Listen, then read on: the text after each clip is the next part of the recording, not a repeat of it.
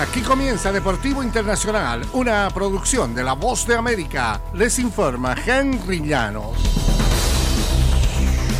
Los esfuerzos del hipismo de Estados Unidos de limpiar su deporte y nivelar el terreno de juego dará otro paso al frente hoy lunes con la aplicación del nuevo programa antidopaje.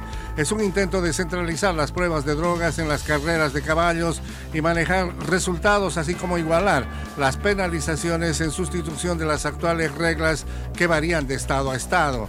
La Ley de Integridad y Seguridad de las Carreras de Caballos fue creada por el gobierno federal hace casi tres años. Cuenta con dos programas. El primero de seguridad en los hipódromos y que comenzó a aplicar en julio el programa de control de medicamentos y antidopaje.